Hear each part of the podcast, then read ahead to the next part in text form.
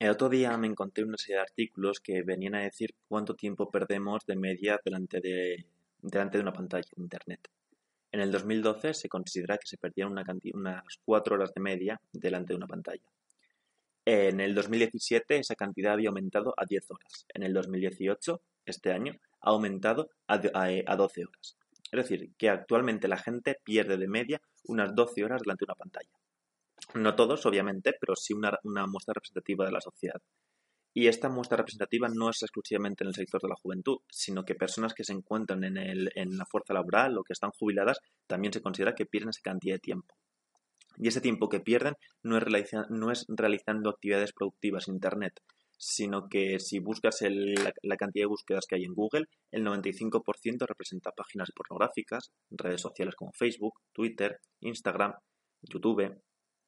Esto también se quedan viendo películas y series. Es decir, que no acceden a un tipo de información que les pueda mejorar o no acceden a un tipo de información de la que puedan aprender, sino que simplemente lo utilizan para perder el tiempo, para matar el tiempo, para entretenerse. Entonces, la cuestión es que si tú dedicas la mitad de tu día para entretenerte, es normal que no vayas a conseguir tus objetivos. Es normal que no consigas conocerte a ti mismo lo suficiente como para lograr un, propósito en tu vida. Y es normal que al final te acabes aburriendo porque si lo único que buscas es, entretenimiento, no vas a hacer nada productivo con tu vida que te vaya a dar un entretenimiento propio, o sea, algo que creas tú mismo. Entonces, vamos a pensar simplemente un día ideal, como sería un día ideal, y a partir de ahí establecerlo como modelo para que nosotros consigamos todo lo que queramos. Entonces, lo primero es que tú tienes que tener una serie de objetivos. Es decir, eh, si no tienes objetivos, no vas a saber qué actividades hacer día a día. Y si no sabes qué actividades hacer día a día, es mucho más fácil caer en, una serie de actitudes, una serie de actividades que van a joderte, que no van a ser productivas. Pero los objetivos que te tienes que establecer tienen que ser claros, tienen que ser objetivos, los tienes que poder medir. O sea, no puedes decir, quiero tener un mejor físico, porque eso es muy, muy subjetivo tienes que ser objetivos claros. Por ejemplo, para ti un mejor físico que ser, tienes que pesar estos kilos, tienes que tener este porcentaje de grasa, tienes que tener estos niveles de fuerza en estos ejercicios, tienes que ser capaz de correr esta distancia en este tiempo. Es decir, tienes que ponerlo en algo que sea que lo, seas capaz de medirlo, porque si eres capaz de medirlo, puedes ver cómo estás progresando a través del tiempo. Pues tienes que crearte un montón de estos pequeños objetivos que tú quieres tener y a partir de ahí simplemente establece una jerarquía. Por ejemplo, si para ti es más importante entrenar que estudiar política, pues entonces le vas a dedicar más tiempo a entrenar que a estudiar política. Es lo primero. Lo segundo, tienes que asignar eh, trozos de tu horario a hacer estas actividades.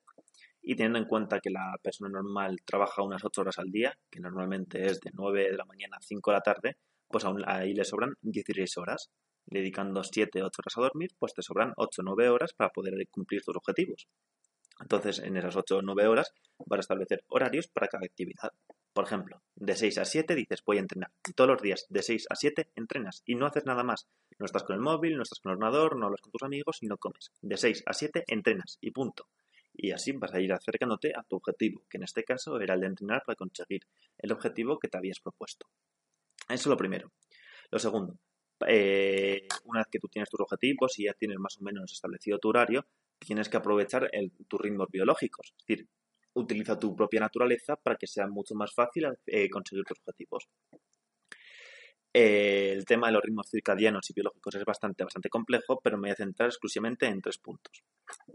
El primero es que eh, todo ser humano, ¿vale? Tiene una serie de horas en las que es mucho más productivo de normal. Y estas horas están seguidas, en plan que es, por ejemplo, de 12 a 3 de la tarde, pero no van a ser de 9 a 10 y luego por la noche de 6 a 7, no, no, no. Estas horas están seguidas. Eh, una vez que encuentras esas horas, intenta meter tu, objetivo más importante en ellas, porque tu rendimiento ahí va a ser brutal, se va a disparar, es exponencial en comparación con el resto del trabajo a lo largo del día que el resto del día puede ser productivo, pero no vas a serlo ni la cuarta parte que en esas horas. Así que analízate durante un par de semanas, encuentra esas horas que tienes en las que tu productividad se va por las nubes y bloquealas. En ese tiempo, eh, dedícalo a tus objetivos más importantes y ya está. Eh, lo segundo, eh, el cerebro y el cuerpo es capaz de hacer una serie de trabajos a lo largo, del día. Y, hay, hay, momentos del día en los que va a ser más productivo hacer un tipo de actividades que otras.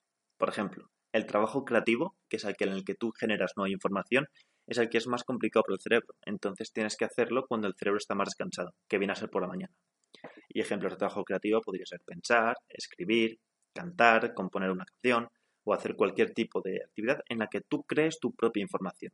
Es y ese va a ser el trabajo pesado de tu día. Así que eso hazlo por la mañana. Luego, por ejemplo, el entrenamiento no es recomendable hacerlo ni por la noche ni por la mañana. Por la mañana porque te acabas de levantar y todavía tienes la columna vertebral llena de líquidos, que te ayudan a recuperarte por la noche, porque no tienes las articulaciones lubricadas, entonces entrar en ese momento pues es más lesivo y como tu sistema nervioso todavía está como apagado, pues no vas a ser capaz de, de, levantar mucho peso, por ejemplo, sin tener fuerza. Al hacerlo por la noche, pues bueno, te vas a costar dentro de nada y cuando entrenas tu cuerpo libera noradrenalina, por lo tanto te vas a activar y va a ser mucho más complicado que te duermas. Así que para entrenar lo mejor hacerlo cuando ya ha salido el sol y a media mañana, media tarde, que es cuando más activo está el cuerpo.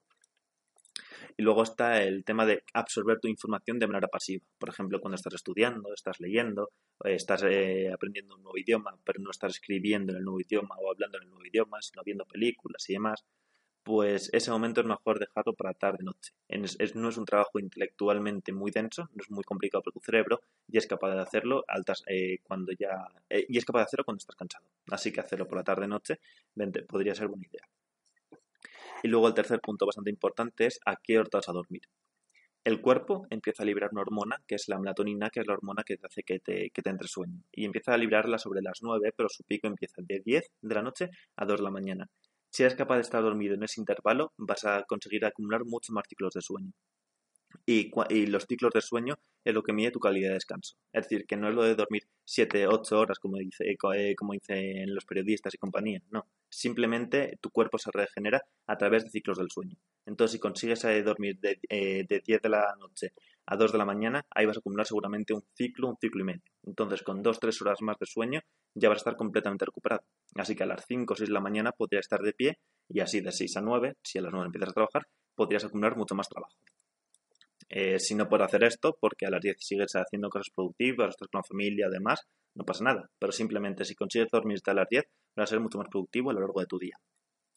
Y por último, el último consejo es que no puedes ser un tirano contigo mismo, en plan ni de coña. Y el día que hemos diseñado hasta ahora sí va a ser que seas muy productivo, pero no vas a ser capaz de mantenerlo a lo largo del tiempo. Y no te puedes estar dando latigazos diciendo tienes que hacer esto, tienes que hacer esto, tienes que hacer esto, tienes que hacer esto, y cuando eh, hay una actividad al día que no haces, digas, soy basura, soy una mierda, no lo he cumplido. No, no, no, no, no. No, no puedes ser un tirano contigo mismo, o sea, eso no funciona.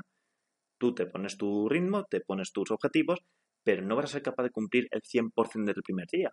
A lo mejor lo cumples el 50% de tu, de tu horario. Y está de puta madre, está de puta madre, porque si has pasado a perder, yo sé, 4, 5, 6, 8 horas al día en gilipolleces y de repente consigues en un día sacar 3 horas muy productivas, coño, lo has hecho de puta madre. Al día siguiente, pues intentas sacar 3 horas y 5 minutos, o 3 horas y 10, y 10 minutos. Y esto lo que va a ir haciendo es un bucle y día a día vas a ir mejorando.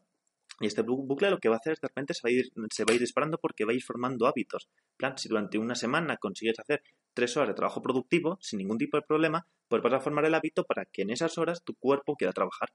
Entonces, no seas un no seas un tirano contigo mismo porque no tiene ningún sentido y, ponte hobbies. En plan, no todo el día se está trabajando cumpliendo objetivos. Si quieres estar con tu pareja, quieres ver una película, quieres comerte un poco de chocolates por entrenar, cualquier cosa, hazlo. No pasa nada. Es una manera de dar una recompensa a tu cuerpo y lo va a agradecer. Y va a ser mucho más probable que te mantengas al ritmo en el que estabas.